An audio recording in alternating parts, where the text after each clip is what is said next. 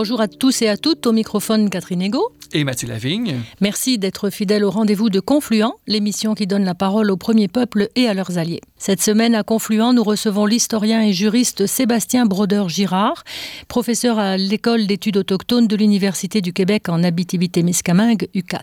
En effet, Catherine, Sébastien Brodeur-Girard est titulaire d'un doctorat en histoire. Il fait actuellement un deuxième doctorat, cette fois en droit. Ses recherches portent notamment sur la réconciliation des systèmes juridiques autochtones et du droit étatique occidental. Sébastien Brodeur-Girard est membre, entre autres, du comité juridique du Centre québécois en droit de l'environnement. Il est aussi membre de l'équipe de recherche sur les cosmopolitiques autochtones et il a été euh, co-directeur de la recherche pour la commission Vient. Alors écoutons l'historien et juriste Sébastien Brodeur-Girard, interviewé ici par Catherine Ego.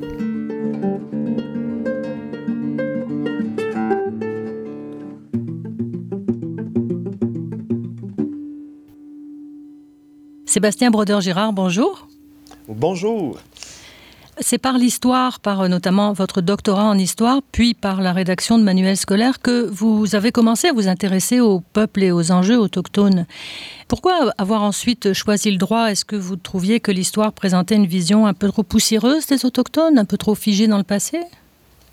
Non, je pense que l'histoire a un rôle extrêmement important à jouer, encore plus euh, euh, aujourd'hui, où est-ce qu'il faut euh, réinterpréter certains angles ou examiner certains angles qu'on n'a pas fait jusqu'à maintenant. Donc, il y a un travail très important à faire en histoire. Mais dans ma démarche personnelle, j'en étais à un point où j'avais envie de faire quelque chose de peut-être plus, plus direct, avec des, des impacts plus, plus près des, communautés. Et c'est comme ça que le droit, qui s'allie très bien à l'histoire, s'est un peu imposé dans, mon parcours parce que quand on parle de, droits autochtones, notamment euh, au niveau des, revendications territoriales, ben, la question historique est, incontournable. Il faut pouvoir, euh, les droits ancestraux, il faut pouvoir retracer leur, origine pour en faire la preuve, etc. Donc, euh, c'était une alliance qui me semblait aller un peu naturellement, mais qui me permettait d'avoir une approche euh, peut-être plus, euh, une relation plus directe, disons, qu'avec l'histoire. Je pense que le rôle des historiens est, primordial et en particulier, je pense aujourd'hui des historiens autochtones qui ont euh, tout un rôle à, faire pour présenter le, le, point de vue de leur communauté sur les événements qu'on partage, en mhm. quelque sorte. Alors ça, ça construit notre imaginaire commun, cette histoire-là qu'on doit qu'on doit repenser d'une certaine manière sans, sans tout rejeter, mais, euh, mais au contraire en l'élargissant. Mais évidemment, le, droit, ben, dans autre, d'une autre manière, euh, ça joue un rôle euh, incontournable.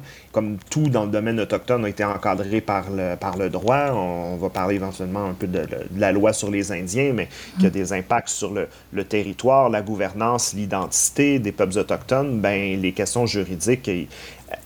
en avoir une bonne compréhension est à peu près incontournable, peu importe dans quel domaine on, pratique.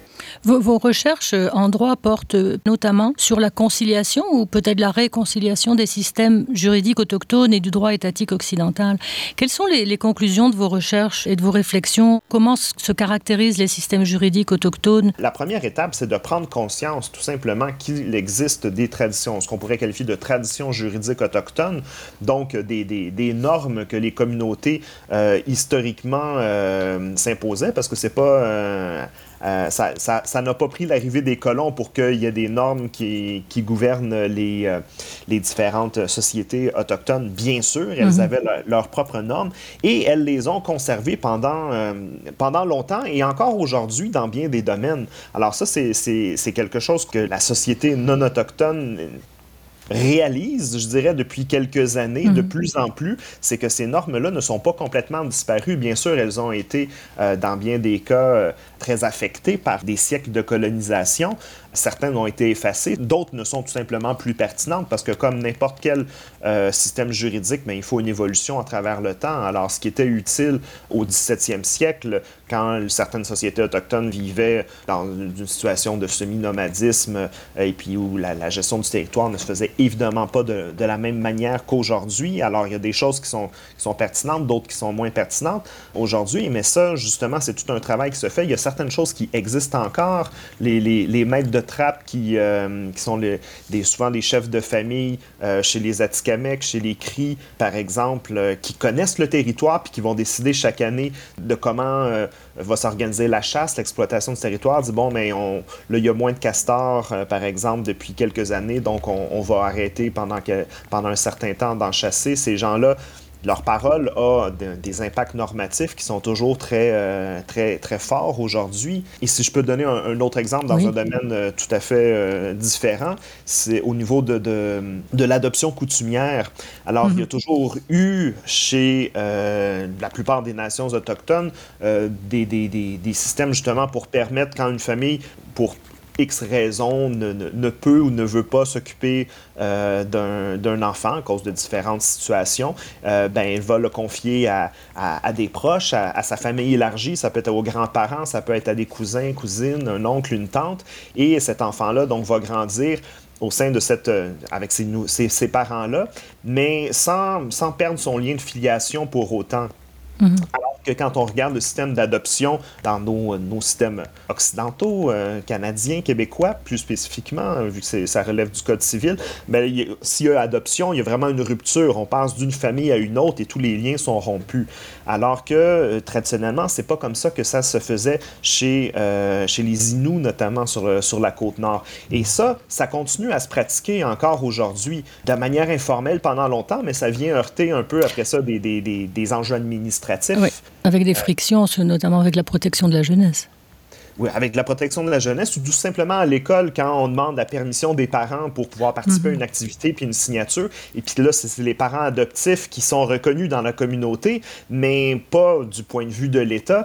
Alors euh, l'école dit ben on peut pas euh, depuis quelques années ils disent ah cette signature là qu'est-ce que ça vaut? On peut pas accepter ça alors que tout le monde dans la communauté dit ben oui c'est correct. Fait il y a eu une évolution à ce niveau-là et puis maintenant le, le- depuis euh, depuis quelques années le code civil reconnaît l'adoption coutumière autochtone donc qui, qui, qui a plus de souplesse que des, des caractéristiques qui lui sont propres mais surtout qui a survécu à travers justement tous ces siècles de colonisation comme une pratique normative qui est toujours euh, d'actualité aujourd'hui. Et puis, est-ce est qu'on peut dégager des, des points communs entre les traditions autochtones, mettons, du Canada, d'Amérique du Nord ou peut-être même du monde? Oui, ben, il faut toujours faire attention, évidemment, parce que s- chaque nation a ses propres caractéristiques Mhm. Euh, culturelles, sa propre histoire, euh, chaque communauté même. Par contre, effectivement, il y a quand même des liens forts à tisser, euh, notamment cette euh, importance accordée euh, aux relations, cette volonté d'avoir une justice plus axée sur une notion de justice réparatrice plutôt que, que, que punitive. Euh, donc, euh, ces, ces- ces questions-là euh, créent des, des- permettent d'avoir une autre approche, justement, qui, est- moins coercitive de manière générale et beaucoup plus axée sur, sur la recherche de l'équilibre, qui est la, la notion centrale au cœur de- de beaucoup de philosophies autochtones.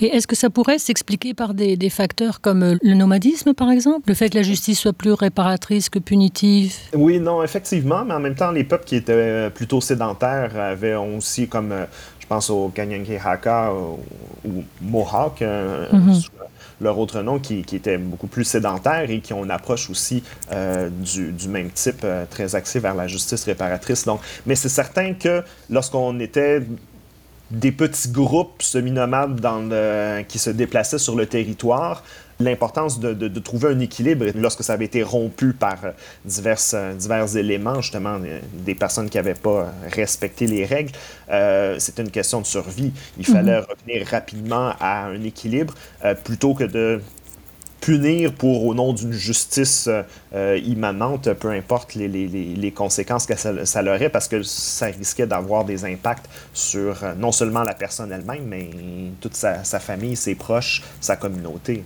En, plus de vos recherches universitaires, vous, vous travaillez vraiment sur le terrain Vous avez notamment été co-directeur de, de la recherche à la commission d'enquête sur les relations entre les autochtones et certains services publics au Québec. Écoute, réconciliation et progrès celle qu'on appelait la commission vient. Elle a déposé son rapport en 2019. Donc vous avez entendu notamment beaucoup de, témoignages dans ce contexte-là. Au niveau des, travaux de la commission et du rapport, quel a été l'impact de cette commission-là? Qu'est-ce qu'il en reste aujourd'hui? On pense notamment à la mort de, Joyce et Chacoan récemment. Euh, ça, paraissait un peu contredire toutes les, recommandations et les avancées qui avaient été faites dans le cadre de la commission vient. C'est certain qu'on on, peut se poser la question qu'est-ce qu'il qu en reste? En fait, c'est difficile d'avoir du recul actuellement parce que les choses sont en train de se faire actuellement. Le, triste décès de, de, Joyce Echaquan est, est un, un, bon, un bon signe qui montre à la fois que les choses n'ont pas, n'ont pas changé du jour au lendemain. Ce, à quoi il fallait s'attendre, euh, mm-hmm. évidemment, euh, mais qu'en même temps, il y a une conscience populaire plus générale euh, des, des, des, enjeux euh, vécus par les peuples autochtones, notamment la discrimination qu'ils subissent. Cette conscience-là est, en, je dirais, en pleine croissance. Les, les, gens le réalisent de plus en plus. Les enjeux autochtones demeurent minoritaires, ce pas les priorités nationales, mais ils sont présents au niveau des médias de plus en plus. Les gens en parlent, sont sont conscientisés. Et ça, je pense que c'est un élément très important qui a, qui a changé, un impact plus ou moins direct de la commission, mais qui a mis mhm. la table un peu pour cette euh, réflexion commune sur, euh, sur où on en est. Euh, en même temps, ce que je trouve très intéressant, c'est que deux ans plus tard, on en parle encore de la commission vient. On l'évoque encore quand il y a des cas de discrimination. Et, combien de commissions sont, au bout de six mois, au point qu'on ne se souvient même plus de leur nom? alors là, Bien sûr, les appels à l'action ne sont pas tous remplis. Euh, ça ne peut pas se faire du jour au lendemain dans bien des cas de toute manière. Dans d'autres cas, il y a des choses qui auraient pu être faites puis qui n'ont pas encore été faites parce que peut-être il n'y a pas la volonté gouvernementale d'avancer aussi vite ou d'avancer tout court dans certains éléments.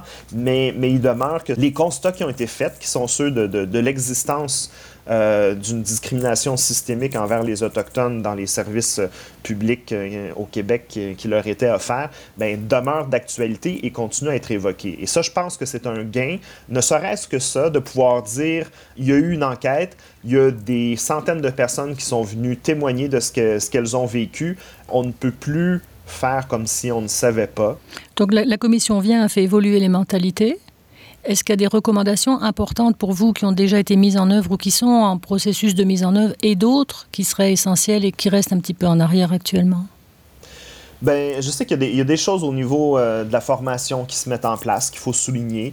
Puis suite euh, et conjointement au, décès de, de, de Mme Echaquan dans le système de santé, il y a certains éléments qui ont été mis en place aussi pour avoir des, des navigateurs de service, pour aider les, les, les personnes euh, des communautés qui sont moins à l'aise avec le système ou même avec la langue française, de pouvoir justement avoir accès. Alors ça, c'est des, des, choses importantes qu'il faut souligner. Puis je mm-hmm. pense qu'il y, y, a des éléments qui sont sont en réflexion, euh, en, préparation. Après ça, c'est certain qu'il y, a des morceaux majeurs qui manquent, puis je pense que le, principal, c'est une des, premières recommandations qui, qui sont faites, c'est de reconnaître au Québec la Déclaration des Nations Unies sur les droits des peuples autochtones. Ce que le gouvernement fédéral a fait au mois de juin, c'est assez récent, ça, a été long de ce côté-là aussi, pour toutes sortes de raisons, mais ce que d'autres provinces ont fait, la Colombie-Britannique a fait, mais cette déclaration-là qui ne crée pas des nouveaux droits, mais qui euh, affirme, réaffirme en fait les droits fondamentaux des peuples autochtones à protéger et à développer leur culture, leurs institutions dans un esprit d'autodétermination. Alors, s'il y avait une reconnaissance officielle euh, au niveau du gouvernement du Québec, ce serait pas juste symboliquement, mais, mais une affirmation très claire du, du chemin qu'on envisage de prendre ensemble, de, de, respect mutuel. Et il semble que ce soit euh, complexe pour le moment de, de, de reconnaître ces... Euh, euh, ces droits-là et de, de, rouvrir la porte un peu à, à cette différence, à reconnaître qu'il y a des gens qui ont, qui ont une culture, des nations différentes qui coexistent au sein du Québec. Euh, on n'en est pas là, euh, apparemment, malheureusement. Mais, mais qu'est-ce qui bloque finalement? Si la déclaration ne crée pas de nouveaux droits, est-ce que c'est parce que les mentalités ne sont pas encore là ou on craint que ça puisse peut-être déboucher sur des revendications? Oui, ben, bien sûr, il y, a des craintes au niveau euh, notamment du développement économique euh, pour les, ressources naturelles sur le mhm. territoire. Alors on se dit, ben, forcément, ça vient euh, appuyer des revendications qui, qu'on soupçonne comme étant légitimes des peuples autochtones.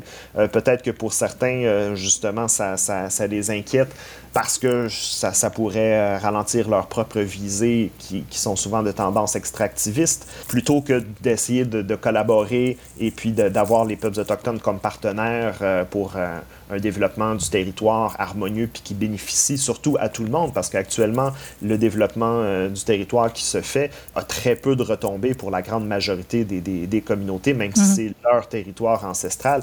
Alors que ça se fait ailleurs, euh, même dans des, des industries comme l'industrie minière, il y, a, il y, a, des exemples de mines qui ont, euh, de, de, de, compagnies minières qui, qui, se sont vraiment ouverts à, un dialogue avec les communautés locales puis qui partagent les, les bénéfices qui ont qui ont été faits du territoire et puis qui ne font pas faillite pour autant. Donc, c'est tout à fait possible de le faire. Il y a des modèles qui existent, mais euh, faire les choses différemment, des fois, c'est ça qui inquiète. Alors que ça devrait donner justement un, essor à, plus de sécurité au niveau de développement économique. Si tout le monde s'entend puis va dans la même direction, euh, ça devrait être positif. Et puis peut-être que ça donnerait des modèles de développement plus... Euh, plus adéquat pour le territoire de manière générale. Euh. Euh, vous, Sébastien Brodeur-Girard, vous n'êtes pas autochtone. Est-ce que euh, c'est une position qui est inconfortable ou même illégitime quand on est alloctone de, de s'intéresser ou de se prononcer sur les questions autochtones? C'est une excellente question et puis une question que, que, que je dois me poser constamment mm-hmm. et, et, je pense qu'il est, est, est, nécessaire.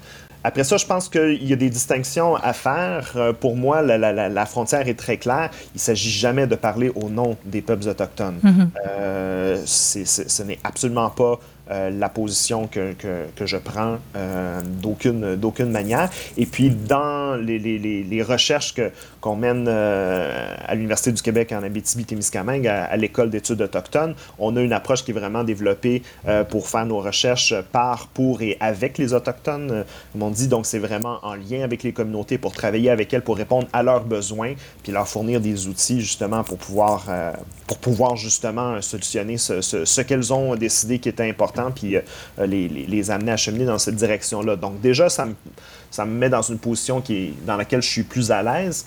Puis ensuite, ben, je pense qu'il faut euh, se donner la légitimité de parler de ces questions-là de notre point de vue parce que, mm-hmm.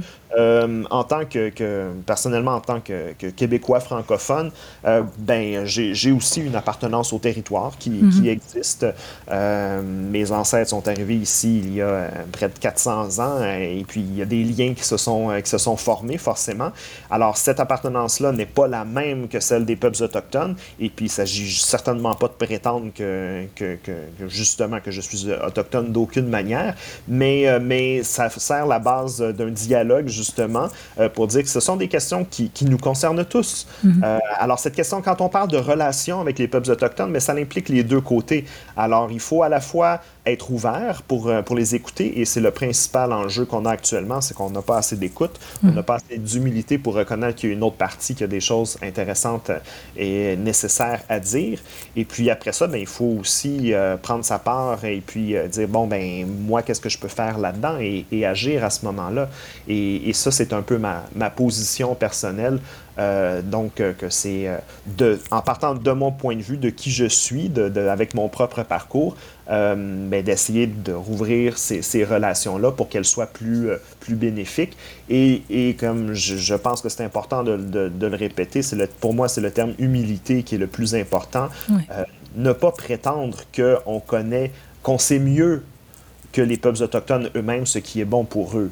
Euh, c'est absurde, on n'accepterait pas ça euh, de, de, de, personne d'autre. Nous-mêmes, en tant que Québécois, on n'aime pas ça quand, quand que ce soit le fédéral ou d'autres provinces nous disent ça devrait être comme ci, ça devrait être comme ça. Mais c'est la même chose du, point de vue autochtone. C'est eux qui sont les mieux placés pour ça et c'est là qu'on a tout un travail à faire pour, euh, pour écouter, puis après ça, les appuyer là-dedans du mieux, du mieux qu'on peut pour que ça bénéficie à tout le monde.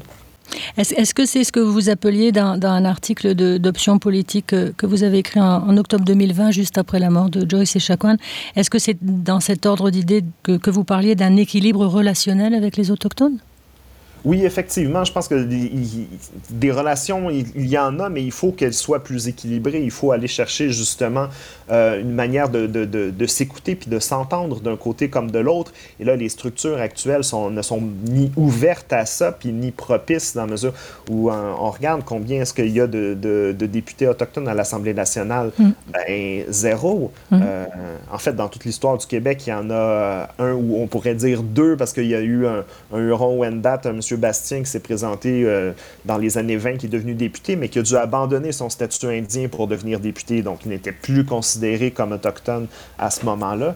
Ce n'est plus le cas maintenant. Un autochtone qui voudrait être député n'aurait plus à renoncer à son statut. Non, effectivement, ça, a été changé, mais il faut se rappeler que les Autochtones ont obtenu le droit de vote au Québec en 1969. Alors, euh, c'est très récent.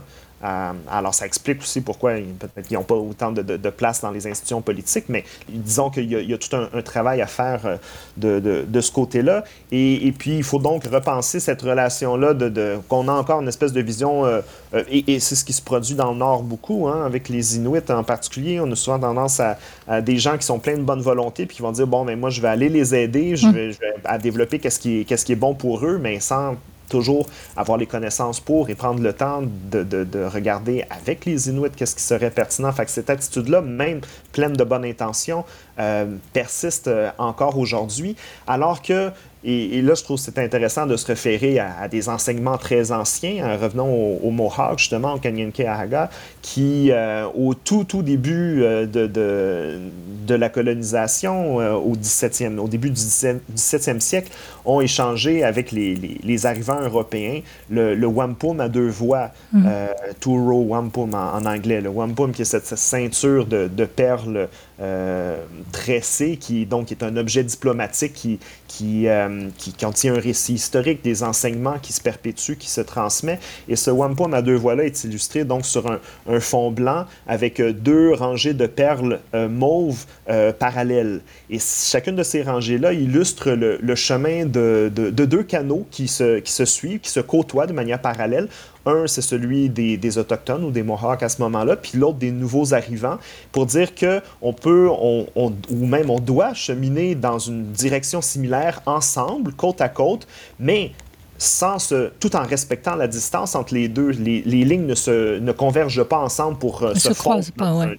ne mm. se croisent pas. Elles demeurent parallèles. Et cet enseignement-là, c'est celui à la fois de, on peut travailler ensemble pour aller dans la même direction, mais il faut d'abord apprendre à se respecter euh, les uns et les autres et à reconnaître l'existence euh, de chacun. ces enseignements-là ont été, ont été oubliés et, et pourtant demeurent, demeurent d'actualité de manière très criante et c'est ce message-là, euh, qu'on pourrait quasiment qualifier d'ancestral, rendu là, qui devrait être réactualisé puis servir de, de fondement à nos relations. Euh, c'est aussi celui qu'on appelait, qui était appelé euh, à la paix des braves, qui a été signé avec les cris euh, en 2002, où est-ce qu'on dit une relation de nation à nation. C'est cette idée-là de pouvoir se respecter de manière... de partenaire, vraiment. De partenaire. Au lieu d'avoir un regard, un regard paternaliste, finalement, c'est ce que vous décriviez un petit peu tout à l'heure, ou, ou, un regard de domination ou de tutelle. Et, mais est-ce que cette, cette, cette relation-là, elle, elle peut se développer tant que la loi sur les Indiens est en vigueur parce que la loi sur les Indiens donne un statut particulier aux Autochtones.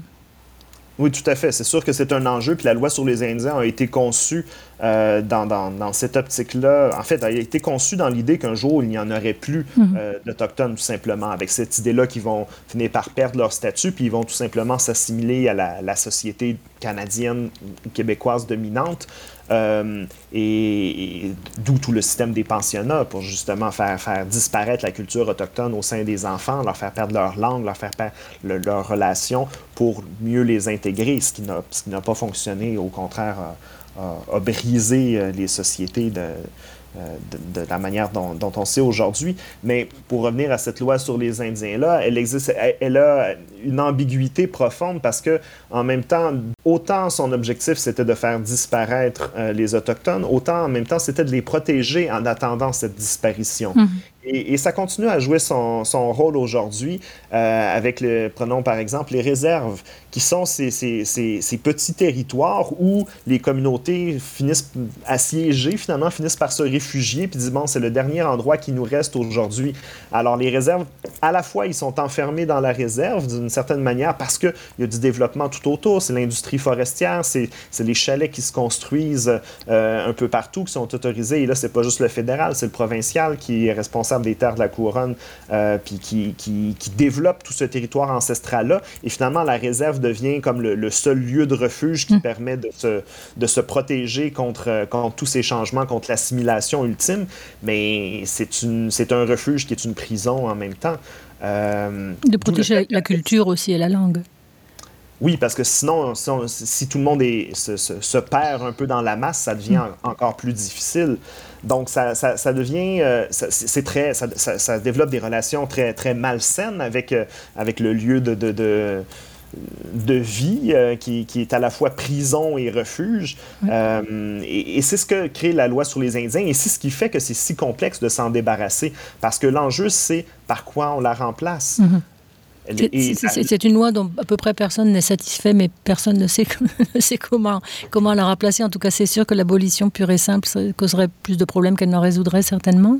Ben exactement, parce que ça viendrait juste activer, dans le fond, ce, mouvement d'assimilation-là qu'il existe. Donc, d'où les gens, c'est ceux qui, qui, qui euh, justement, qui ne veulent pas sa disparition instantanée, c'est pas parce qu'ils l'aiment, surtout d'un point de vue autochtone, mm-hmm. mais c'est parce que dit oui, mais êtes-vous vraiment prêt à négocier un traité d'égal à égal pour reconnaître euh, notre place sur le territoire et puis les droits qu'on a et de partager euh, justement le développement des ressources de manière équitable? Si la réponse était oui, à ce moment-là, la loi sur les Indiens disparaîtrait en un claquement de doigts. Mhm. Mais actuellement, la réponse est beaucoup plus complexe, d'où le fait qu'on est encore pris avec cette loi-là tant qu'il n'y aura pas une véritable volonté de, de, de, de négocier, de redonner des pouvoirs et de reconnaître euh, les nations autochtones comme, euh, comme des partenaires euh, égaux. En, conclusion, Sébastien Brodeur-Girard, on entend beaucoup parler de réconciliation en ce moment, puis c'est un terme qui est assez peu défini finalement. Pour vous, ce serait quoi la, la réconciliation? Comment est-ce qu'elle se manifesterait? Comment est-ce qu'on saurait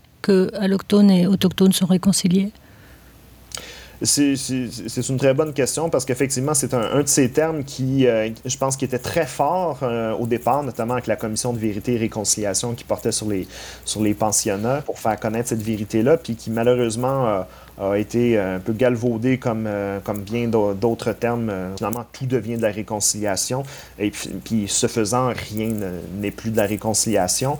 Euh, moi, de mon point de vue personnel, la véritable réconciliation, c'est celle qui va survenir lorsqu'il va y avoir euh, l'humilité de, véritablement euh, dialoguer en partenaires égaux, puis en, reconnaissant l'autre, ce qui n'est pas le, cas forcément aujourd'hui. pour qu'il y ait réconciliation, il faut qu'il y ait reconnaissance premièrement, des torts qui ont été causés. On, mhm. est en train de commencer à réfléchir, à, prendre conscience de ça. Puis ensuite, ben, il va falloir justement qu'il y, ait réparation, ce qui ne veut pas dire punition, de dire on est coupable, nos ancêtres ont commis des crimes et donc on doit expier aujourd'hui, mais plutôt qu'il faut, faut trouver des moyens de, de, réparer justement les injustices qui ont été commises. Ces nations-là, ces peuples-là, notamment, ont perdu l'accès à leur territoire et donc ça a des conséquences sur leur capacité à, se développer aujourd'hui, à, faire des choix qui, leur conviennent. Et donc, il faut trouver des solutions pour, euh, pour, euh, pour faire avancer euh, ces éléments-là. Et, mais pour ça, c'est ça, il faut commencer par, par avoir un, réel dialogue de reconnaissance. C'est le premier, le premier pas de la réconciliation. Sébastien Brodeur-Girard, c'était vraiment passionnant. Merci beaucoup de, cette entrevue euh, pour Confluent. Ben, Miguetch de m'avoir invité. Merci, c'est un plaisir. Au revoir.